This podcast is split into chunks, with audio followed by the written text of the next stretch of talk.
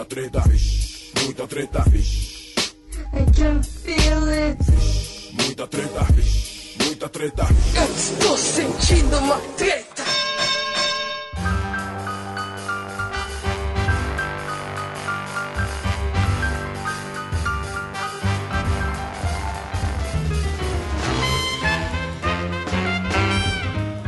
Salve, salve rapaziada, salve, salve moçada que está acessando aí o Treta Talks, o podcast do treta.com.br. Aqui é o Ivo Neumann e hoje eu estou com o Cris Dias, Cristiano Dias, beleza, meu nobre? Beleza, salve. O Cris Dias é um, um guru aí da internet, o cara mais do que tudo, digamos, visionário. Ah, ô. E a gente vai ter oportunidade aqui de desvendar o futuro da internet. Fazer uma especulação aqui e ter certeza de o que que vem pela... Ter certeza, né? Você vê que é bem... Aqui a gente não dá tiro no escuro, a gente só... Tomar decisões já contundentes. Isso aí. Exatamente, a gente já vai até registrar o domínio e sair com a rede social pronta daqui. Animal, animal, é isso aí. Então, aqui no, no, no Treta Talks, a gente quibou descaradamente Olha o a- kibe! o Braincast e a gente sempre começa o nosso episódio fazendo um qual é a boa. Ah, Não, não, na verdade não é o qual é a boa, a gente manda um salve. E eu vou puxar o saco que quero aproveitar para mandar um salve para a família B9 de podcasts Aí. que tá sendo assim uma revolução. Quem só tinha o Nerdcast para ouvir durante as viagens não aguentava mais as, as vozes do, do Otone e do Azagal. Aí tem um cardápio variado, né, de podcasts. Eu particularmente gosto muito do Braincast, do Mamilos, do Poco Pixel, né? São os meus favoritos aí. Você tem um salve? Eu queria saber como as pessoas lavavam a louça antes do podcast. É verdade, não, não tem a menor condição de lavar a louça, né? Sem isso. Cara, eu quero mandar um salve, já que você puxou o saco de podcast aí. É, eu vou mandar uns dois salves, então, um em inglês e outro em português. Olha aí. É, olha, um save. É, não, porque eu, eu acho, eu brinco, mas e eu, eu realmente acho que é verdade, o melhor podcast do mundo, quem encara ouvir inglês é o Radiolab. É, eu, eu falo que o Radiolab é tão bom, tão bom, um podcast tão bem produzido, que eu desisti de fazer podcast meu depois que eu vi, porque eu não vou conseguir chegar no nível dos caras, de produção mesmo. O cara faz trilha sonora original pro podcast só pra você ter noção do, do nível de, de maluquice dos caras. Imagina, capaz da gente assistir uma palestra com uma orquestra tocando ao fundo, né? É, esse nível, é esse nível. E eles contam histórias, ou a, a definição deles é que, sei lá, tem várias definições, mas é muito assim, não é sobre fatos correntes, ele pega um tema universal e eterno. E aí vale qualquer coisa, mas não é assim, ah, tá rolando a Olimpíada, vamos fazer um sobre as Olimpíadas. Não, ele vai pegar uma história do século passado, não sei o que, contar, e emocionante e tal. Eu acho, acho foda, sinistro. Radiolab, pra quem encarar, tipo, meia hora, 45 minutos em inglês, fica a dica. Maravilha, até bom pra estudar inglês quem tá aprimorando, né? Então, exatamente. E o salve em português, eu fiquei sabendo através de um colega que eu não vou lembrar quem, colega boa do, do Braincast deu, mas é o Nexo Jornal. Fantástico. É, é um site, vai, jornalístico, mas ele tem uma proposta diferente dos outros jornais, de um monte de coisas, e talvez a, a mais, é, que pra mim casou melhor, foi a que eles, não- eles não ganham na quantidade. Você entra lá, de hoje para amanhã vão ter, sei lá, 5, 10 artigos novos, então não é aquele breaking news, ah, Brasil ganhou medalha no judô, ah, agora, outro, outro artigo dela dando entrevista, outro não sei o quê. É, são análises, entrevistas profundas e tal, e agora eles lançaram, e uma pergunta que a gente até se fazia, né? pô, mas como é que esses caras ganham dinheiro? Porque não tinha banner no site e tal. E eles lançaram agora um modelo de assinaturas que é 12 reais por mês, um negócio assim. Eu já assinei, porque todo dia de manhã indo pro trabalho eu já abro o Nexo e vou me informando sobre o Brasil e o mundo. É, eu, eu não sei se é comigo só, mas eu tenho a sensação de que dá um prazer de pagar esses R$12,90 aí. Então, é isso, é isso. Já é bem diferente do paywall da Folha, assim, que só dá raiva. Exatamente, exatamente, cara, é isso mesmo. E assim, você vê que pô, vai ser um dinheiro bem gasto e tal, dá uma força até pra. Até como um- uma bandeira, assim, sabe? Ó, é assim que a gente quer que sejam os sites, é assim que a gente defende que, que o jornalismo deve ter feito. Tem que ser tratado, né? Nesse tom ético aí. É, Com certeza. Então mandamos o salve e fizemos a reverência pra rapaziada e agora vamos fazer um aquecimentozinho de leve para aquecer as cordas vocais. É, situando aí o, o, ouvinte distraído, o Cris Dias, ele também é conhecido como o Twitter que tem mais seguidores, né, do Brasil. Em 2008. Durante duas semanas aí, há um tempo atrás, mas foi o pioneiro, né, nessa rede social que particularmente é a minha favorita, mas eu sei que é, você não pode dar opiniões desse tipo afetivas aí a outras redes sociais. Além de tudo, é um, um podcaster pioneiro, né, com Radar Pop. Eu fiz questão de ouvir aí os primeiros episódios do, Outra, do Radar Pop e assim, tem, tinha certeza que eu ia encontrar uma, uma, uma, linguagem diferente, né, mais rústica aí, mas foi muito legal com o Maron, né, Alexandre Maron. Isso. Deu para sentir o espírito da época e o zeitgeist da época que se lançou o Radar Pop. Cara, você sabe que eu tenho uma regra que eu sigo até hoje no Radar Pop. Não era verdade por motivos técnicos, mas eu não escuto o podcast que eu participo por vergonhinha mesmo. Eu não consigo me ouvir. No, no Radar Pop eu tinha que ouvir porque era eu que editava. É, eu ouvia bastante, né? Que a gente ouve várias vezes quando tá editando. É, é. E também outro motivo que eu parei de fazer podcast. Mas assim, eu não, eu não, eu não, não aguento me ouvir, eu fico.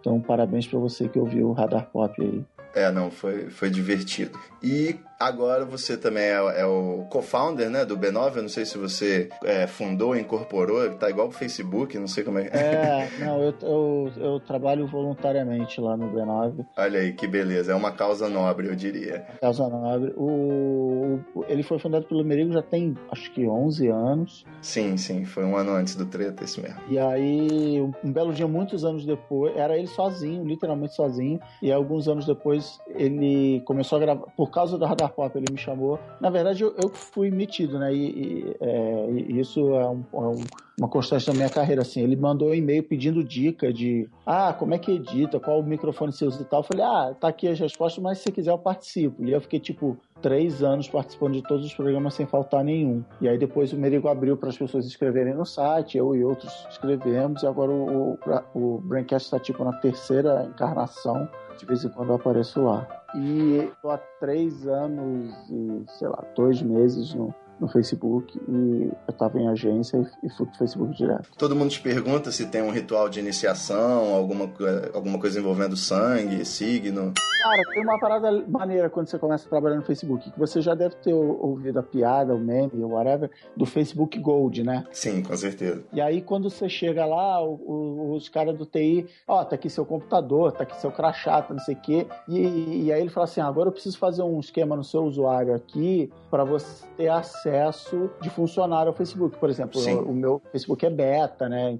E tal. E aí, não, aí aparece na telinha do, do, meu computador, ele acessa o meu usuário, digita um negócio lá e aparece assim, é, ativando o Facebook Gold. e o ícone que beleza. que no iPhone dos funcionários é um ícone dourado, até para você poder ter o azul normal que todo mundo usa, vai que o dourado tá bugado. Então, assim, quem é funcionário do Facebook realmente tem o Facebook Gold. o Facebook Gold ele já escreve por cima das imagens em fonte impact, né? Com aquela bordinha. É. Já vai, vai automático. Bom, para eu, eu aproveitar aqui, como você é o Cris Dicas e dá as melhores dicas lá do, do Qual é a Boa, eu preciso. Gostaria de saber aí os seus superlativos em cada área. Pode ser o, o, seu preferido, ou que você tem um carinho especial por algum outro motivo, ou simplesmente me diga aí um livro que você gostaria de ter escrito, ou que você tem a sensação de que foi você que escreveu dormindo, uma coisa assim. Entendi. Cara, eu, eu, eu brinco que eu tem dois tipos de escritor de livro. O que faz você ter vontade de ser escritor e o que faz você desistir de, de ser escritor. Tipo a história do Radio Lab. Não, não vou. Eu nunca vou chegar no nível desse cara. E eu acho que o último livro que eu li assim, cara, eu, normalmente li vários livros assim, mas não, não foi o último, mas um livro que é bem isso. É o livro do Cloud Atlas, que acabou virando aquele filme com Tom Hanks, dos irmãos Wachowski e tal. Sim, sim, com certeza. Eu tentei assistir, mas acho que a droga não combinou com. É, então, e aí das coisas que eu, eu li, eu li uma entrevista sobre o filme e falei, ah, legal, vou ler esse livro aí. E eu lendo o livro, eu falei, como é que os caras vão transformar isso em filme? Vai ficar muito chato, muito louco. Porque o, fi o livro é na, naquela estrutura do, do filme, né? São, sei lá, várias encarnações, meio novela das seis da Globo. Mas ele, come, ele começa com uma história, aí ele acaba a história no meio. Acho que a primeira história é do, do cara lá, do tipo navegador de 1800, 1700. E aí é o diário do cara. E aí ele acaba uma. Ele tá contando a história, ele para, tipo, no meio da frase e vai para um outro capítulo que é um cara 50 anos depois. Entendi. E aí esse cara, 50 anos depois, ele encontrou tipo, de, de calço da cama de onde ele estava, o diário do navegador do primeiro capítulo. E aí o segundo capítulo já literariamente completamente diferente. São cartas trocadas entre ele e um outro cara, só que você só lê a ida das cartas e não a volta. Aí depois troca. Então ele vai mudando meio de. Não vou falar gênero literário, mas até isso. Porque aí o outro já vira uma história de mistério. E depois vira ficção científica. E aí, no meio do livro, ele começa a voltar e encaixar os pedaços que estavam faltando antes. Então são cinco livros em um uma loucura de ler. Acho que eu, eu, desisti de ser escritor lendo aquilo ali. É muito bom, é um, um popurri literário, né? Vários estilos misturados. Aí na página 50 você tem que parar, dar o play no link, né? Ler o QR Code. e mudando aí, obviamente, para outra mídia, um filme ou uma série que você gostaria de ter vivido. No caso, acho que criar uma série é um trabalho mais coletivo, mas uma história que de repente você gostaria de ter vivido. Pô, é Cara, eu, eu, é, um, é um livro e também uma série que eu li o livro agora vi a série chama The Magicians, que é dos. O livro foi escrito pelo Lev Grossman, que é o crítico literário do New York Times. Certo. Então, um cara meio a cara a tapa dele. E uma discussão bem escrota do livro que ele não, não gosta, eu sei que ele não gosta, é que é Harry Potter para adultos. é uma péssima descrição, realmente, né? né? Porque adulto geralmente já vai torcer o nariz pro fato de ser Harry Potter dele. É, mas assim, é um mundo, existe magia magia, mágicos, escolas de magia, só que é um mundo, vamos chamar assim, mais real. A escola de magia é universidade, então os personagens são mais velhos. Na televisão eles são, acho que, mais velhos ainda. É, é uma série de sci-fi, a série é melhor do que o livro, mas tipo assim, tem drogado homossexual. É, o slogan da série no sci-fi é a magia é uma droga. Então fala de uns temas adultos, numa, numa história bem envolvente. E a série teve a primeira temporada agora no sci-fi, acho que não passou no Brasil, talvez esteja passando no Space. E eu achei bem legal. E é um mundo que eu gostaria de ter vivido, ao contrário de Game of Thrones, né? Sem dúvida, ninguém gostaria, né? É, eu acho que você teve um programa que você perguntou pros caras, ah, qual, em qual. Lugar de Westeros. Lugar de Westeros. Cara, nenhum, assim, mais longe de Westeros possível que aquele mundo lá é muito, muito canalha. Só se for no colo da, da Daenerys, né? Não tem, acho que nem isso. Pô, mas é um perigo, até os dragões e tal, é perigoso morar no colo dela. Sem dúvida. Pra gente fechar com mais uma mídia aqui, me diga então, por favor, uma música que tocaria aí na sua trilha sonora. Você faria questão de que tocasse no clipe da sua vida aí. Cara. Essas perguntas são muito boas, parece um sarau de humanas, né? É, aí entra o Faustão, agora a tia na escola. Tá pegando fogo, é, bicho! Você sabe que o Spotify no fim do ano diz a música que eu mais ouvi, né? Hum. E teve um ano retrasado, foi Taylor Swift aquela, aquela que eu esqueci o nome da Taylor Swift, mas aquela do Haters Gonna Hate, Hate, Hate. Certo. E ano passado foi o Uptown Funk do Mark Ronson, mas aí a música preferida é. Eu tô numa fase country rock americana, acho que Cotton Fields do Clearance é uma, uma música boa. Maravilha. E por fim, que, que aplicativo você acha? Eu tenho certeza que você deve ter uma lista de aplicativos. Me fala um aplicativo que você acha que ainda precisa ser inventado. Ah, ainda precisa ser inventado? Puta. um monte, cara. Puta, cara, uns aplicativos. Agora a gente tá na uberização do mundo aí, né? Com certeza. Tem um monte de coisa que podia ser uberizado. Uberizar médico, uberizar dentista, por exemplo. A moda agora é botar a palavra Go depois. Go, é. Não, de Pokémon tô de boa. Tô viciado aqui mas uberizar mais coisas, assim, sabe? De descentralizar e desintermediar, sei lá qual é a palavra, tirar os intermediários. De todos os setores possíveis, né? Eu topo. Vou te colocar agora numa fogueira, pedir para você sair de cima do muro e tomar partido numa treta súbita. Eu boto aqui sempre dois rivais e o, de, o do episódio de hoje você vai ter que me dizer o que você prefere, YouTube ou Netflix. Puta, cara, eu, eu tiozão, prefiro Netflix. Direto, consumo Netflix muito mais do que YouTube, mas por uma questão de perfil pessoal meu, não é. Ah, o YouTube é ruim e tal. Né? Tipo, minha filha consome, acho que igualmente os dois.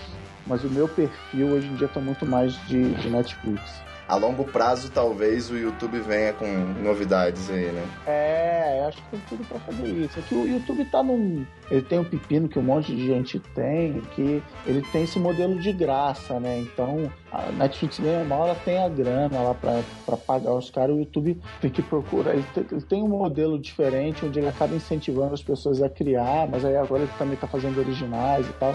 É por outro lado, assim, Netflix é um negócio que você tem que separar aquele tempo para ver e YouTube você consegue consumir mais rapidinho. Sim, sem dúvida. É, o próprio negócio animal do YouTube é tutorial de tudo, cara. Que você procurar tem lá, então assim. Mas, mas eu tô no momento mais Netflix disparado, assim. Netflix. Eu tenho para mim a impressão de que a Netflix realmente só precisa do canal passando alguma coisa quando você entra no site. Ah, é? Enquanto você decide, sei lá, eu queria ver um Animal Planet, enquanto eu tô escolhendo o filme, eu vi uma besteira qualquer, não sei. Vou fazer um hack aqui. É, legal. Maravilha, então. Vamos entrar na nossa pauta.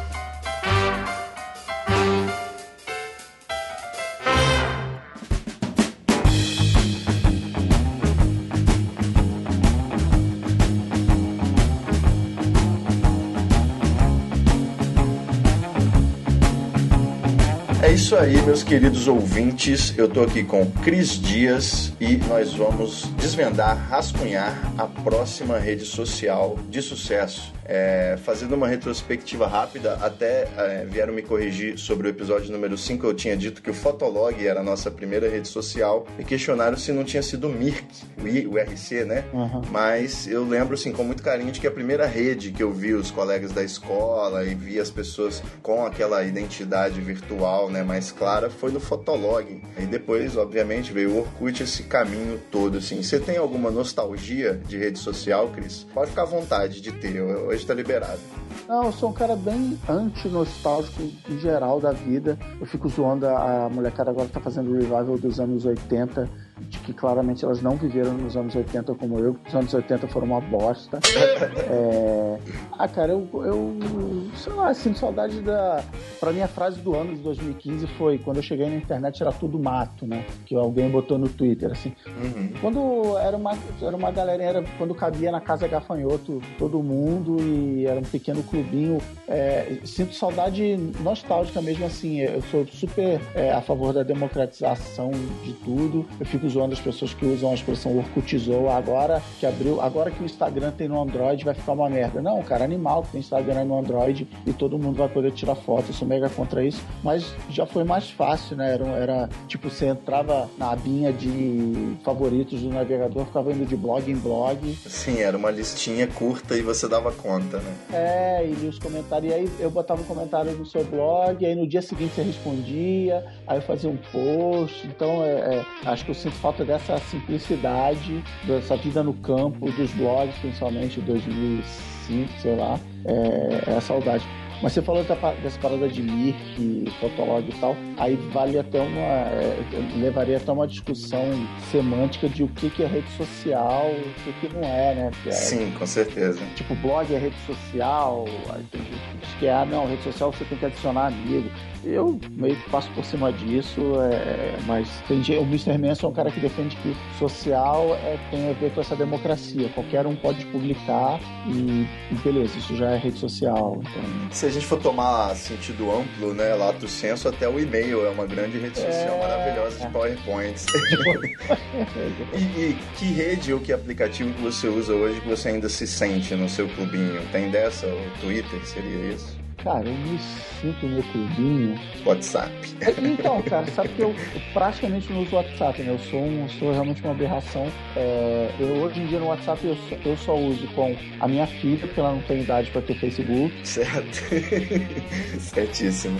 Tem o grupo das avós, onde a gente fica mandando fotos das netinhas. E agora tem um grupo da galera do yoga lá do trabalho, que a gente, ah, pô, sei lá, manda o recibo e tal. Mas eu uso muito pouco porque todos meus amigos estão no, Messenger, então eu, não, eu, eu, eu, me considero felizardo por isso, porque eu não recebo aquelas correntes de família, né? Aquelas áudios do Bolsonaro, essas paradas. Sem dúvida. Então eu, eu, eu tô fora do WhatsApp. Acho que a, a rede que eu sinto a minha turminha é o Facebook, porque é a que eu mais uso também. É, mas não tem mais a, esse senso de, ah, aqui, vou chegar aqui vou, e vou, sei lá, ser reconhecido nas ruas. Vai ter sempre aquela rede social nova ou promissora em que a galera vai se sentir meio hipster, né? Usando aí, vanguardista. É uma grande busca, é a próxima rede. E aí, aí eu tô, num, tô numa fase que um monte de gente já passou, está aqui assim, ah não, não preciso de mais uma rede, não vou criar um usuário. O Facebook, assim, é. ah não, negação. Não, Facebook, não quero. Aí o que, que eu fazia no Facebook? Eu adicionava todo mundo. E eu falei, ah, vou usar pra trabalho e tal. E aí a história deu no que deu, e eu falei, caraca, agora eu tenho dois mil amigos, não conheço ninguém. Aí eu ia, tipo, todo dia, eu via os aniversariantes do dia. Já me passaram essa técnica engenhosa, mas trabalhosa. É, demora um ano, né? E aí eliminando os caras. Mas, aí, aí agora, ah, não, não vou. Aí quando eu resolvo usar, aí tipo, o Snapchat foi assim, não, não vou, pô, Snapchat, coisa milênio, pô, não vou usar. Eu vou mandar nudes, não quero. Aí quando eu fui usar, já tinha, alguém já tinha pego o usuário Cris Dias. E aí eu tenho a regra de que se eu chego numa rede e já alguém já é o Cris Dias, eu pego o nome Cris Dias Real. Excelente. No Snapchat eu sou Cris Dias Real, mas nem adianta me adicionar lá que eu, que eu mal entro lá. De novo, sou tiozão, não, não, entendo essas redes e tal. É, o, o, eu acho que a gente pode considerar a ideia de rede social bem ampla, né? Eu considero que os blogs foi um movimento legal. O Tumblr deu uma nova cara para blogagem, né? Concentrou muita coisa. Depois veio o WordPress como plataforma aberta, uma revolução. E hoje o YouTube é a rede social do, do vídeo principal aí. De, se bem que o Facebook, o Snapchat, o Instagram também entrando nessa, nessa disputa do, do vídeo. A minha grande dúvida com essa evolução, acho que tudo é seguir um caminho bem natural. Você, como guru, aí com certeza já tinha visto tudo na sua bola de cristal lá em, é, claro, lá em 2003. Mas é, me diz, por que, que a, o Gmail e o Google Reader não pariram a grande rede social do Google? Tivemos esse, esse empecilho. Sempre acho que parecia que o, a rede social do Google está enterrada, está construída em cima de um cemitério indígena, que é o Orkut.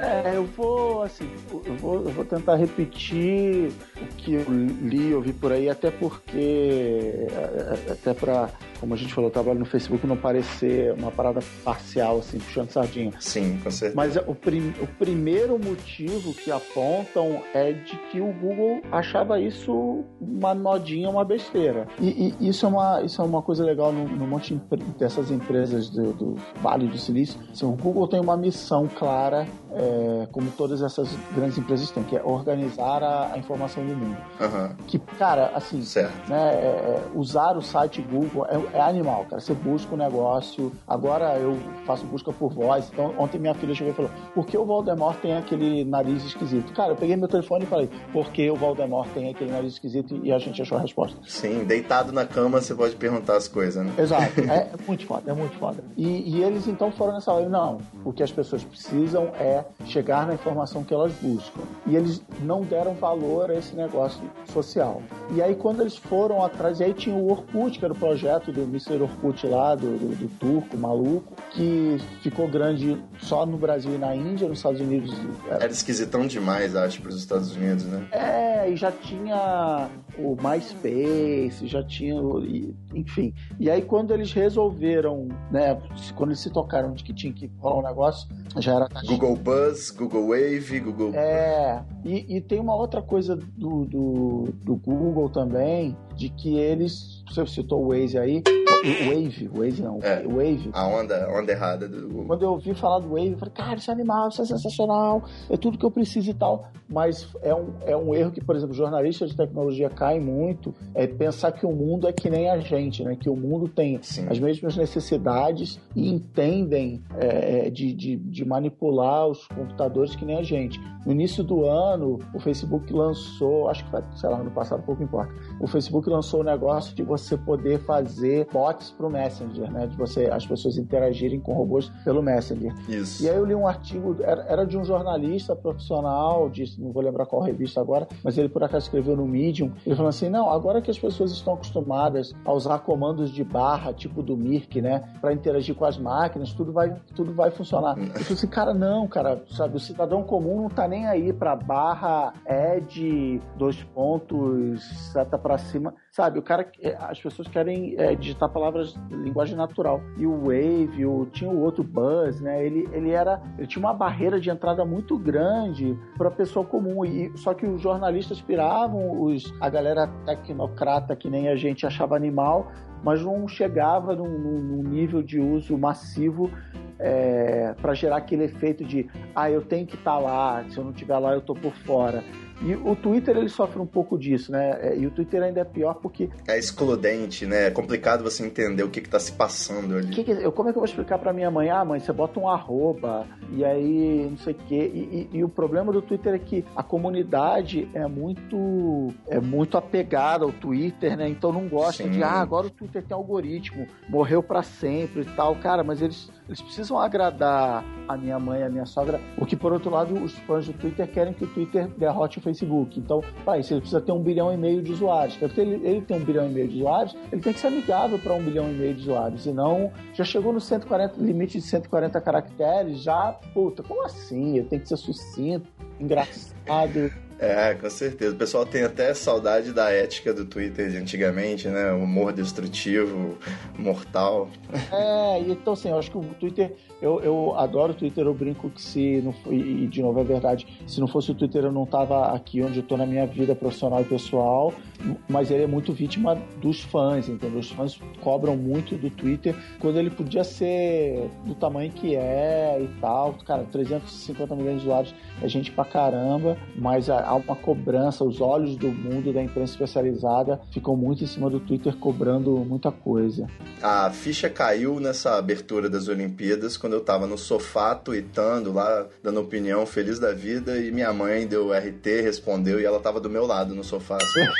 então, tipo, aí eu tive certeza que a segunda tela tá chegando para todo mundo e vambora. É, é uma experiência legal você assistir vendo os comentários, né? É animal, é animal. E, e assim, para você ter essa, essa experiência legal, você não precisa de um bilhão e meio de pessoas ali. Só interessa, sei lá, quantas que você segue, entendeu? É, Sim, com certeza. Sua comunidade, seu grupo. É, e, e, eu vejo isso. Eu entro no Twitter, até por causa do, dos podcasts, eu acabo interagindo muito com o vídeo pelo Twitter. Então eu, eu entro lá para ver. E as pessoas que eu sigo, eu vejo que rola, e, e não falo isso de um jeito pejorativo, rola galerinha. Eles estão conversando entre eles e tal, falando das Olimpíadas e do judô, não sei o que, não sei o que lá. E animal não precisa, sabe, ter milhões, que, que tem a ver até com o que a gente brincou no início do, do blog, né? Cara, eu tinha 20 leitores, cara, mas eu sabia o nome de todos os 20 e, e, e você consegue manter isso, né? No, e, mas, só que há, há uma cobrança de que você tem que ter, primeiro que você como produtor de conteúdo, você tem que ter milhões de seguidores e que o Twitter tem que ter bilhões de,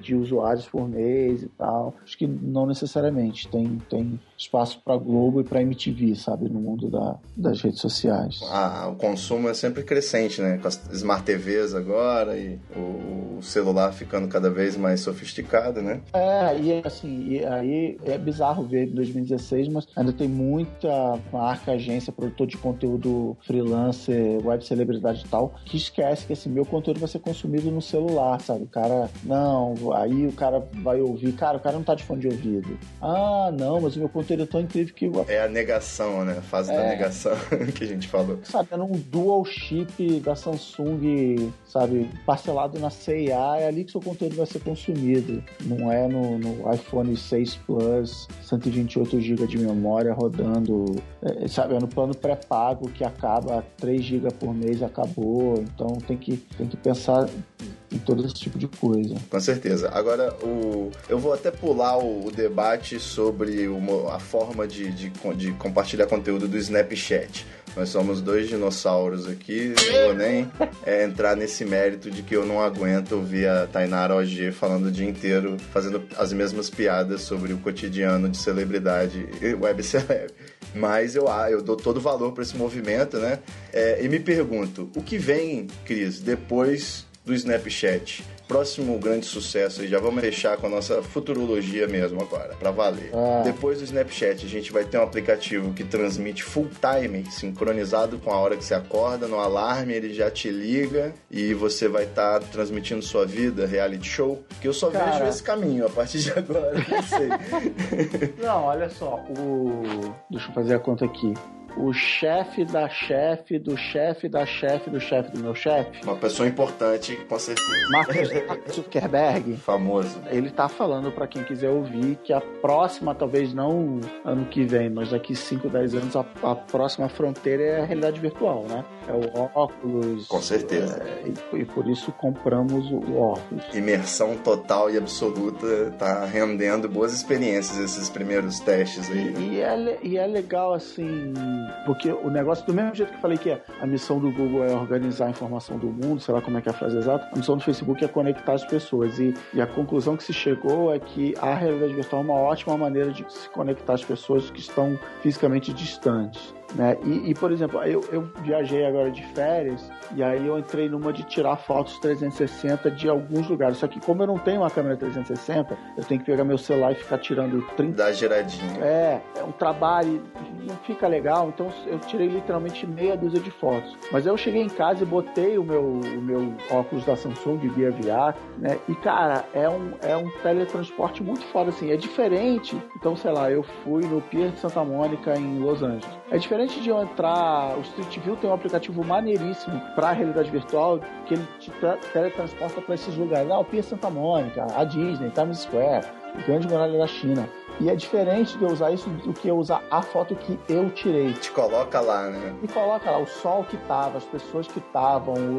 Então, assim, é uma experiência que é, é, é, é clichê indescritível, assim. Você tem que botar o bagulho no olho para ver. E, e, o Oculus Rift, que é o de que você liga no PC, né? Que é, é tecnologicamente muito mais avançado, ele já tem protótipos de, de coisas de tipo eu jogar ping-pong com você, a gente estando em lugares diferentes do mundo. E quem já usou, eu nunca usei. Diz que, cara, em 15 segundos você esquece que você tá no negócio de realidade virtual e você acha que você tá com aquele teu amigo lá e nem aparece a cara do seu amigo, aparece meio uma, uma cabeça transparente flutuante. Tá ótimo, tá excelente. É, o teu cérebro entra na brincadeira muito fácil, assim. Em breve, avatares, né? Azuis gigantes. É, e você vai gastar uma grana para deixar o avatar mais bonito e tal.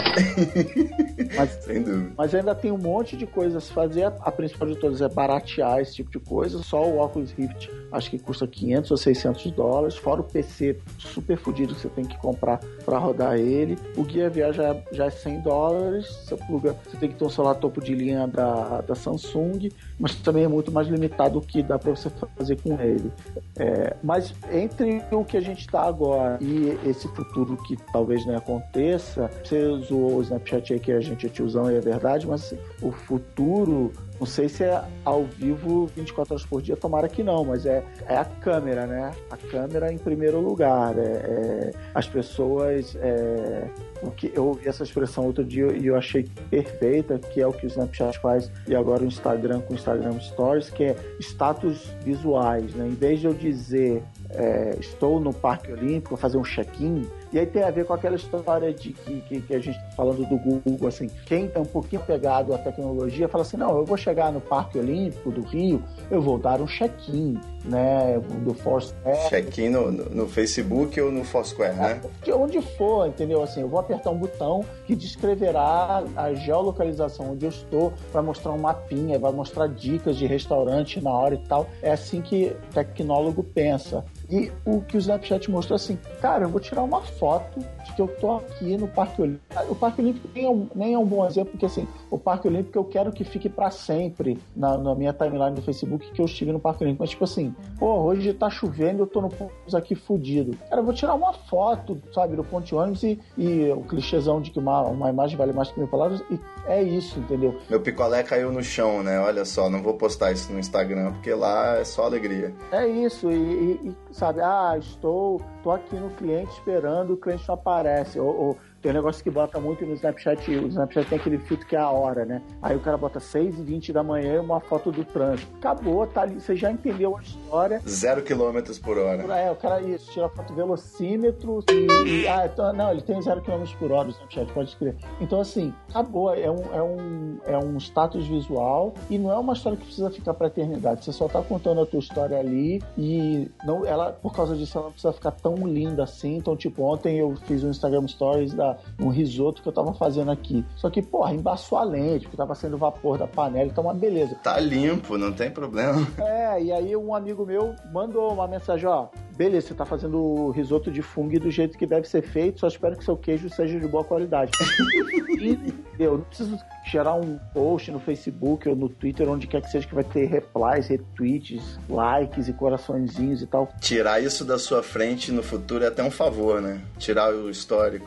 É isso. Então o, o Snapchat, ele, ele inventou esse negócio de que ele mesmo chama de histórias e agora o Instagram chama de histórias que o dia que eu saquei, eu saquei isso vendo amigos viajando no Snapchat, né? Falei, puta, agora eu entendi. Porque assim, você já deve ter visto, tem, uma, tem, tem um amigo meu que publicou isso acho que semana passada. Ele viajou, sei lá onde, pra Europa e ele postou um vídeo no, no Facebook dele, Eurotrip 2016. E lindo, editado, com trilha sonora, cortes, humor, lágrimas, romance. Muito e, bom. Cara, eu nunca vou fazer isso. o cara é videomaker, é a vida dele fazer isso. Eu nunca vou fazer isso. Então, o, as histórias, né, o Snapchat e o Instagram Stories, cara, é, é de 10 segundos na minha viagem. Nossa, Torre Eiffel. Nossa, a rua do não sei o que lá. Olha essa lata de lixo que louca, tal. E aí você vai registrando aquilo. E agora o Snapchat, acho que semana passada, lançou acho que chama Memories, tipo assim, cara, esse Snap aqui eu vou guardar para sempre, os outros 25 você pode jogar fora. Massa. E o Instagram também tem isso, aperta um botão e ele vira um post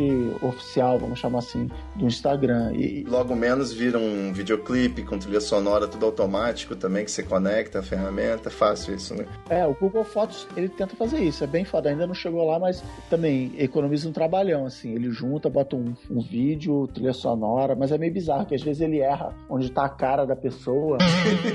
Fantástico. Um joelho, assim, no primeiro ano. Eu só queria comentar sobre a realidade virtual. Inclusive, eu tô, tô pra fazer um episódio com o Gus Fune sobre realidade virtual. É que eu tenho um amigo aqui que tá comprando, ele tem uma empresa de imagens aéreas, está comprando a câmera, o drone 360, e eu me dei conta de que eu vou poder voar, cara. Ele vai fazer os voos e eu vou poder, tipo, deitar e ir com ele, né? Com, a, com óculos de realidade virtual. Cara, tem um. Eu esqueci o nome da empresa. É chamava VRSE e agora acho que mudou para Widen. É uma empresa de. É um estúdio de, de histórias foda experimentais em realidade virtual. E aí quando você compra o, o Gear VR... Batendo no chefe, tem isso? É, não, não, é mais, mais prático, artístico, assim. E aí ele tem um que ele fez com o New York Times, que é, é muito simples. A história é assim, você tá, tipo, andando na rua, no, no meio da rua, numa cidade grande, genérica, tipo Nova York, Chicago, e aí você para, e aí você voa para cima na vertical. E aí quando você chega no céu, tem as nuvens, as estrelas, vem um, no fim das contas umas celebridades, o Michael Fassbender, o Benício Del Toro, meio que voando, fazendo loucuras, tipo um sonho louco e você pousa. Mas, cara, na hora que o teu avatar, no fim das contas, pula, e os caras fizeram bem feito que ele, ele dá aquela baixadinha para pular e levantar. Que maravilha. Dá até uma vertigem. É, a sensação assim, tô voando, cara, tô voando em Nova York, isso é foda, entendeu? É, então, eu concordo com você, cara, esse esquema do drone parece idiota, mas assim, você vai se sentir voando, cara. Vai, vai ser muito foda. Eu diria que a gente tem a grande oportunidade de fazer, por exemplo, uma experiência de imersão aí, bota um, um Bolsominion vivendo um dia na pele de uma travesti na periferia, qualquer coisa do tipo, né? O branco vivendo um dia na pele do negro, o homem na, no corpo da mulher, se eu fosse você lá com Tony Ramos. Mas a gente sabe que a, a, grande experiência de imersão vai ser na área da pornografia, né? É, claro. Com certeza o virtual sex vai, vai ter aí um mercado assustador pela frente, né? Porque virtual, meu amigo, as pessoas não vão ter limite, né? Imagina o Pokémon do sexo rolando. Total. É a indústria que, que move a parada pra frente. Mas já que a gente tá falando de futuro, eu posso contar que além de realidade virtual, nossa rede social né, dos millennials aí vai ter cheiro e temperatura, né? Esses dispositivos tipo impressora 3D, simuladores. Pô, já que a gente vai ter experiência de imersão no ambiente, A gente pode ter o som 3D e a imagem 3D, pode ter um cheirinho e a temperatura, ou isso é cafona demais? Cara, eu tenho medo, né? Que tipo de cheiro que a gente vai entrar pelo, pela essa rede social, acho que... Mas vai dar pra bloquear certos aromas. Aí, beleza, é. Tipo, é, Se for tipo cartucho de impressora, sei, ah, esse cartucho aqui eu não vou trocar não, deixa ele vazio. Pô, não vou comprar o de peido, de ovo. É, uma agenta eu não, eu não recarrego, boto só o outro. Seria sinistro. Eu fui em algum lugar que tinha esse, negócio de experiência e tal. E era um negócio meio de voo e tinha isso de cheiro, mas era óbvio, era uma puta de uma infraestrutura. Você voava em cima de uma plantação de sei lá o que e você sentia um cheiro de grama. Fantástico. É bem foda, sim, é bem foda. E o seu corpo não tá esperando isso, né? Tem uma rede social que eu não sei se vai fazer parte aí da nossa, que eu não sei, a gente ainda não montou o conceito, mas é que é que ela construa sua própria arma com a impressora 3D. A gente vai ter vários modelos de arma, né? Se você for terrorista de tal segmento, você baixa essas, né? Você tem essa variedade para escolher. É, aí é sujeira. Mas o, tem que ver, porque agora os caras antes explodiam um avião. Aí fizeram um monte de segurança pra você não entrar com bomba no avião. Aí agora os caras estão explodindo no saguão mesmo. Então tem que ver aonde vão botar barreira de segurança agora. Tipo, na porta de casa. Aí é nem a arma da impressora 3D vai adiantar pra, pra levar lá. Importante, muito bom. Mas essa parada de democratização, cara, impressora 3D é o que tá prometendo. Vamos ver se vai. Tem também muita coisa pra ser resolvida aí, inclusive preço. Mas pode ser uma parada bem foda, tipo um Deparate Bay da impressora 3D, sabe? Tem uma, uma impressora 3D de remédio que me falaram que ela é bem barata, se chama Horta, né? Você pode fazer aquela plantio caseiro aí de cultura milenar. Mas eu, eu queria saber, assim, pra gente fechar fazendo essa reflexão das redes sociais, é, que funções aí consagradas de, de outras redes você acha que vai, vai ter com certeza? A gente já, já sabe que vai ser realidade virtual. Você acha que vai ter, por exemplo, convite fechado, igual foi o Gmail e o Orkut? Ou vai ser tudo aberto? Vai ser uma coisa limitada com 140 caracteres ou as 12 fotos do álbum do Orkut? Ou vai ser quanto mais melhor? Não, mas assim, acho que, acho que o Pokémon GO também mostrou que você gerar essa expectativa que, não, você não pode entrar. É, ainda funciona, né? As pessoas surtam e aí quando a parada finalmente abre, é um, é um sucesso gigante. Então ficou uma estratégia de marketing, tá valendo, ainda pode ser. Acho que o Hello, né? A rede do senhor Orkut, né? Hello? É Hello, mas já falaram que ela é tão complicada, não? Ah, é, não sei, porque tava o esquema de convite também, não consegui entrar. Eu fico pensando sobre a gamification social, né? Saudades das mailships aí do Foursquare, inclusive. É, hoje, hoje tem os Pokéstops e as academias Pokémons. Eu fico pensando se é, a gente vai ter uma nova métrica. Tipo, por exemplo, às vezes uma pessoa curte uma foto minha, eu quero curtir que ela curtiu a minha foto. Pô, total, total. Então, de repente, vai ter essa possibilidade. No Facebook você já pode curtir um comentário, né? Agora você vai poder curtir que a pessoa curtiu aquilo, criar um ponto, pontos de social media, Empire Avenue, alguma coisa assim. Eu, eu- meu chefe às vezes curte um post meu e fala que legal, queria curtir meu chefe curtiu meu post, que eu fiquei orgulhoso, que ele precisava dessa funcionalidade. Tinha que ir direto pra sua timeline e virar um evento de vida, né? É, meu chefe.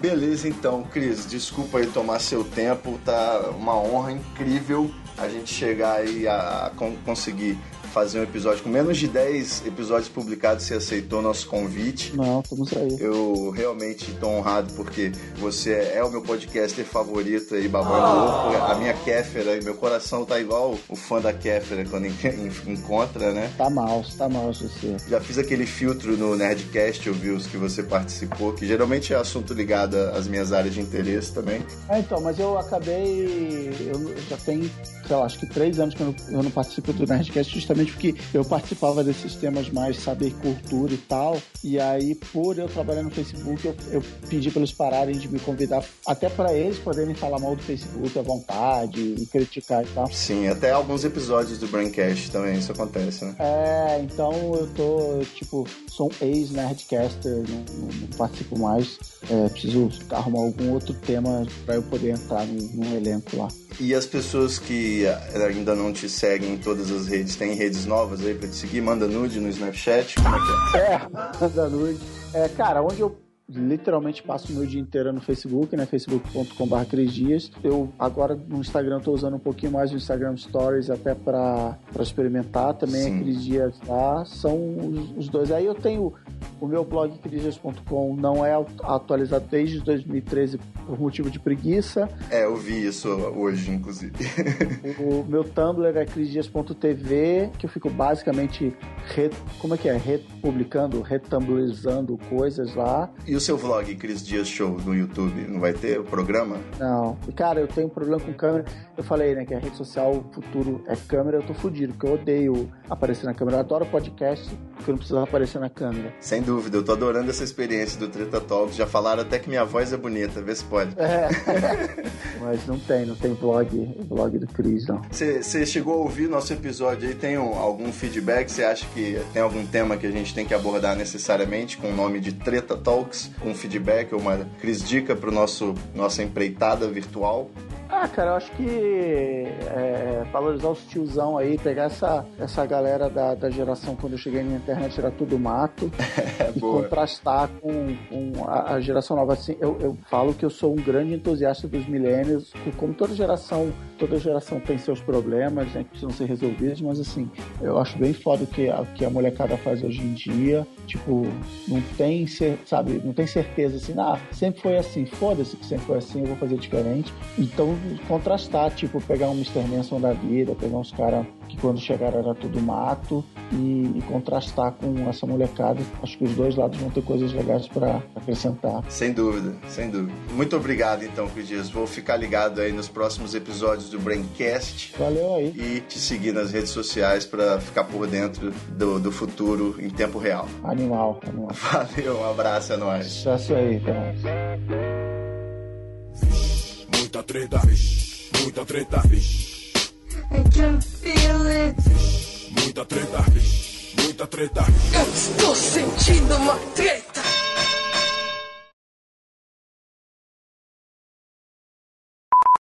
É, assim, óbvio que eu tô dando um, um, salto de omissão aí na sua carreira, mas eu lembro que é, é, foi um... Eu fiquei, assim, até animado quando eu descobri que você tinha sido contratado pro Twitter. É. Aí você foi trabalhar no Twitter. Achei engraçado, é, a primeira, uma, uma arroba virar um funcionário, assim, e, e promissor, né? Acho que a experiência foi boa e hoje você tá aí no Facebook espionando para a próxima rede social. É, mas eu nunca trabalhei no Twitter, não. Eu fui direto, eu, eu, trabalhava em agência de publicidade, depois fui pro Facebook. Nunca, nunca trabalhei no Twitter, não. Ah, que maravilha, a confusão biográfica aqui. Né? a pessoa que preparou a pauta, com certeza, a pessoa. É.